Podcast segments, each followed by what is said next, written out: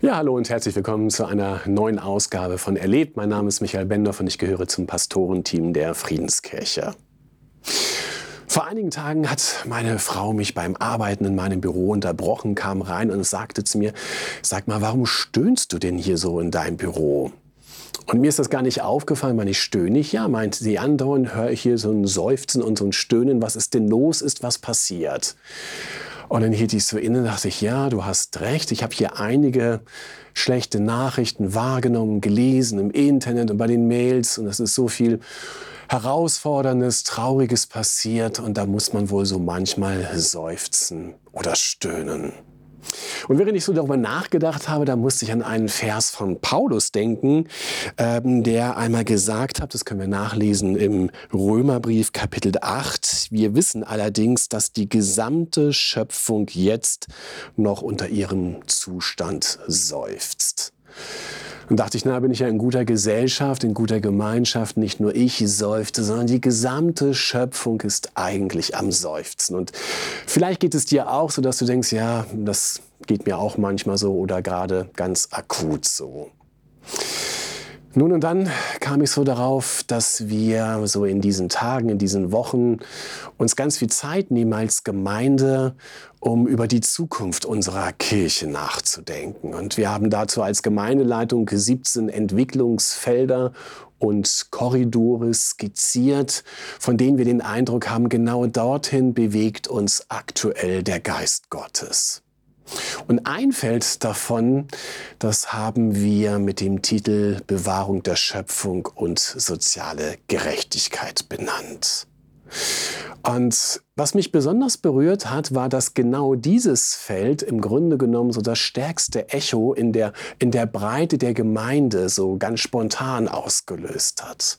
Ich dachte, das ist schon interessant, dass so viele Menschen so betroffen, so positiv darauf reagiert haben und gesagt haben, ja, lasst uns einmal in diese Richtung weiterdenken.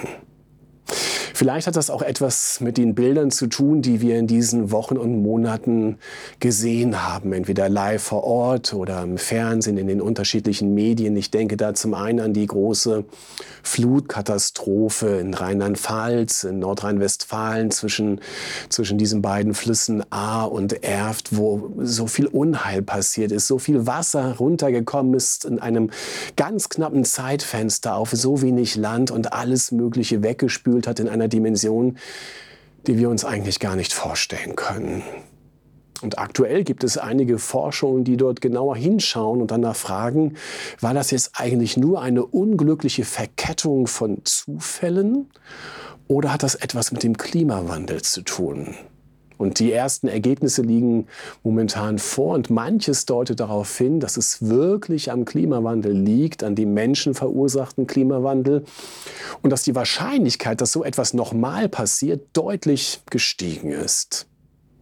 Das waren natürlich für die Menschen in dieser Region katastrophale Nachrichten.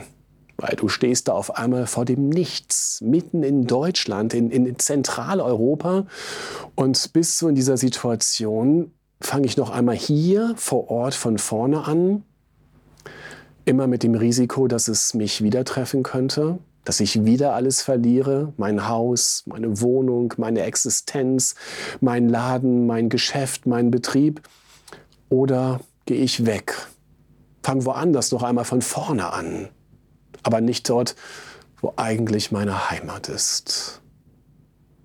Und das hat mich schon betroffen gemacht, weil damit deutlich wurde, wir stehen auf einmal in Deutschland vor der Situation, dass wir möglich, möglicherweise in unserem Land Klimaflüchtlinge haben.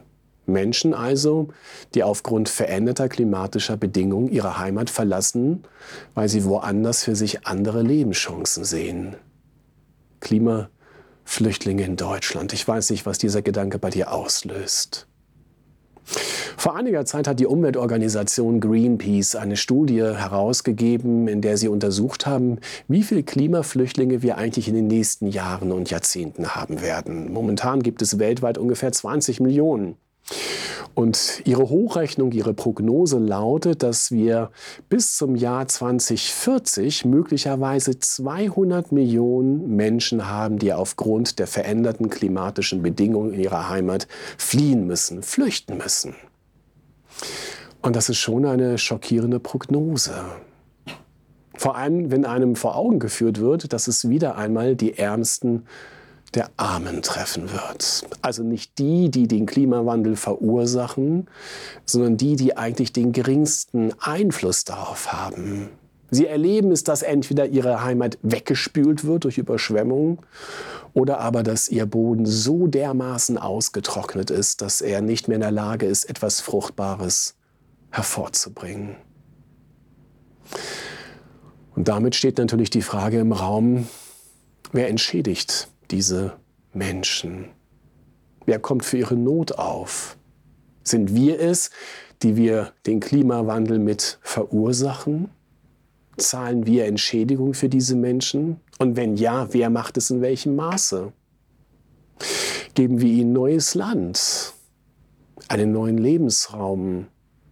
Oder zugespitzter formuliert, gewähren wir ihnen als Klimaflüchtlinge Asyl? In Europa, in den USA, in Deutschland. Und auf einmal merken wir, dass Bewahrung der Schöpfung und die Frage nach der sozialen Gerechtigkeit ganz eng beieinander liegen. Es trifft die Ärmsten der Armen. Soziale Gerechtigkeit, das ist für uns auch eine große Last, bei der wir spüren, da können wir als Kirche nicht einfach so die Augen schließen. Ich lebe hier in Braunschweig.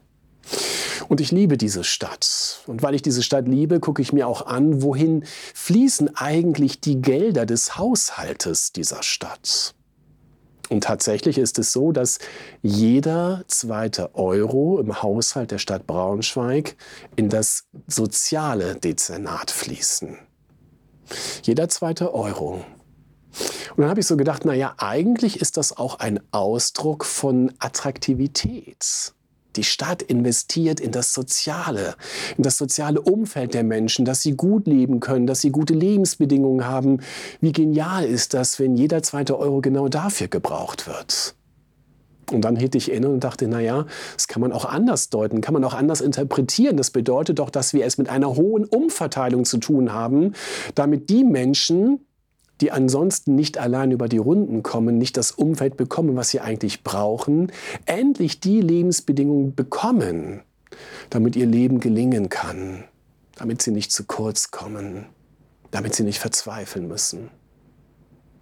Ich erinnere mich an eine Begebenheit auf dem Braunschweiger Weihnachtsmarkt. Ich war da mit meiner Frau, wir waren so unterwegs und dann kamen wir an einen Glühweinstand und ich wollte gerade eine Bestellung aufgeben. Da waren zwei Frauen neben mir, die waren so im Gespräch vertieft und ich stand nun neben ihnen und habe ein bisschen von ihrem Gespräch mitbekommen. Und da erfuhr ich so, dass die eine Frau gerade so einen Lebensumschwung, so einen Lebenswechsel erlebt, wo sie ganz offensichtlich mit deutlich weniger Geld klarkommen muss. Und ihre Freundin fragte sie, und wie, wie geht es dir? Kommst du über die Runden? Und sie sagte, naja, es, es geht gerade so, gerade so. Aber ich muss dir auch sagen, es darf nichts dazwischen kommen. Dann habe ich ein echtes Problem. Und diese wenigen Sätze, sie haben mich echt berührt. Wir sind in Deutschland un unfassbar reich. Wir haben ein Privatvermögen von über 6,8 Billionen Euro. Das ist eine Zahl, die ich mir ehrlich gesagt kaum noch vorstellen kann. Und wenn man dieses Geld einmal gleich verteilt auf alle Deutschen aufteilen würde, hätte jeder Deutsche ein, ein Vermögen von etwas mehr als 80.000 Euro. Ich weiß nicht, ob du das für dich hast. Tatsächlich ist es so, dass die unteren 50 Prozent der Bundesbürger gerade mal 17.000 Euro haben. Und sie haben kein weiteres Vermögen, kein Sparbuch, keine Wertpapiere, keinen Schmuck, keine, keine weiteren Autos, irgendetwas, wo sie sagen, das, das, daraus kann ich mal eben Geld machen. Und dann sind sie ganz schnell in der Situation der Frau, wo sie sagen müssen, es darf nichts dazwischen kommen. Dann habe ich ein ernsthaftes Problem.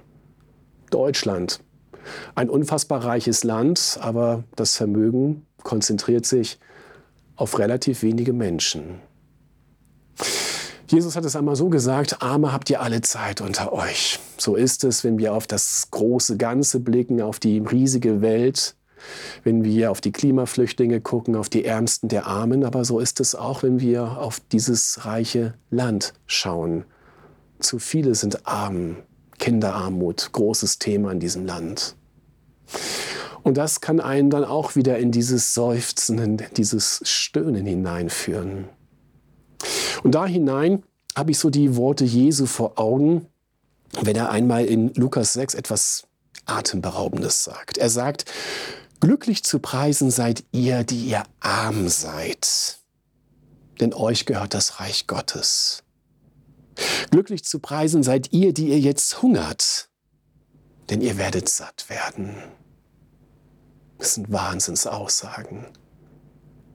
Glücklich zu preisen seid ihr, die ihr arm seid. Es wirkt ja fast so wie Hohn oder Spott, aber Jesus begründet es damit, dass er sagt, denn euch gehört das Reich Gottes. Ich weiß nicht, woran du denkst, wenn du an das Reich Gottes denkst. Viele Christen denken so an eine neue Welt, die irgendwie jetzt schon begonnen hat durch die Auferstehung Jesu, aber die einmal in Vollendung da sein wird in einem, mit einem messianischen Friedensreich, in einer neuen Zeit, wenn, wenn Jesus wiederkommen wird. Jesus sagt, dann, euch gehört das Reich, euch den Armen. Und jetzt könnte man natürlich sagen, hey, darüber stolper ich jetzt gerade, weil wem gehört denn das, das zukünftige und schon gegenwärtige Reich Gottes? Viele Christen würden an dieser Stelle spontan sagen, naja, es gehört doch denen, die, die mit Jesus unterwegs sind, die, die sich, die ihr Leben ihm anvertraut haben. Und wenn man dann fragt, ja, und wem gehört das Reich Gottes noch, dann würden manche vielleicht sagen, naja, den Kindern. Jesus hat ja auch gesagt, dass den Kindern das Reich Gottes gehört. Dann habe ich schon zwei Gruppen vor Augen. Aber wem denn noch? Jesus sagt, und den Armen. Den Armen. Ich weiß nicht, was diese Worte bei dir auslösen, ob sie dein theologisches Grundgerüst irgendwie ein bisschen erschüttern oder ins Wanken bringen. Aber mich ermutigt dieser Vers, er gibt mir unglaublich viel Hoffnung, weil es mir vor Augen malt, dass Jesus auch deutlich macht, ihr Lieben, wenn ihr auf dieser Welt, in der ihr heute lebt, keinen Zugang bekommt zu den Ressourcen, die ich dieser Schöpfung gegeben habe, wenn man euch keinen Zugang gibt zu Wasser, zu Nahrung, zu all dem, was ihr zum Leben benötigt. Wenn man euch diesen Zugang verweigert, ihr, die ihr arm seid, vertraut darauf, in der neuen Welt werde ich euch diesen Zugang geben. Und ihr, die ihr zu wenig zu essen habt, ihr sollt nicht mehr hungern. Das sind ganz, ganz elementare Grundbedürfnisse, die man gar nicht an dieser Stelle gleich vergeistlichen darf. Und dann denke ich, was ist das für ein Gott, der diese Menschen nicht vergisst, der sie im Blick hat, aber der sie auch nicht auf irgendwann einmal vertrösten will, sondern der uns wiederum die Pflicht nimmt, wir, die wir Jesus folgen wollen, und uns danach fragt, mit welcher Ethik, mit welcher Hoffnung wir heute hier konkret unterwegs sind. Wenn ich Jesus nachfolgen möchte, wenn du Jesus nachfolgen möchtest, dann, dann können wir doch eigentlich gar nicht anders, als auf diese Not zu antworten, zu reagieren, auf diese leidende, seufzende Schöpfung zu reagieren, ihr heute schon Gutes zu tun, weil wir wissen, dass Jesus das einmal in Vollendung tun wird. Und ich weiß um viele Organisationen, die so unendlich darin bemüht sind, Non-Profit-Organizations, gemeinnützige, mildtätige Einrichtungen, auch politische Parteien, wir erleben das ja auch im Wahlkampf, die sich so bemühen. Manche geben Anreize, manche wollen Gesetze durchsetzen, regulieren, steuern, setzen neue Dinge fest. Aber was wir zuletzt und zuerst brauchen, ist eine Transformation der Herzen. Damit meine ich, dass Menschen berührt werden von dieser Liebe Jesu, die hier zum Ausdruck kommt. Und ihr Herz weich gemacht wird für die Not der Schöpfung, für die Bewahrung der Schöpfung, für die Menschen, die so unendlich viel leiden und sagen, ich gehe nicht mehr an diesem Leid vorbei, ich möchte mich gebrauchen lassen. Und ich glaube, was wir erleben als Kirche, als Gemeinden, ist, dass wir neue Lebenskonzepte alternative Lebenskonzepte entwickeln werden mit der Hilfe des Heiligen Geistes. dass wir auf Liebesbasis, auf freiwilliger Basis, inspiriert durch den Geist Gottes, neue Gemeinschaftsformen finden, wo wir teilen, eine, eine Gesellschaft des Teilens, des gegenseitigen Gebens und Anteilgebens leben und pflegen und kultivieren werden.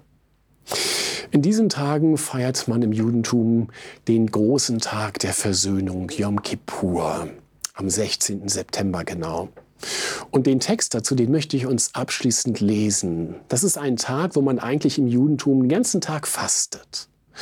Und mit Fasten kann man Gott ja auch beeindrucken. Vielleicht hast du auch so deine Mechanismen, wie du Gott beeindrucken möchtest. Aber Gott möchte nicht, dass wir ihn beeindrucken durch unsere Leistung, durch unsere Taten, sondern dass wir von ihm bewegt werden. Ich lese uns das einmal abschließend vor, welches das Fasten ist, was Gott gefällt aus Jesaja 58.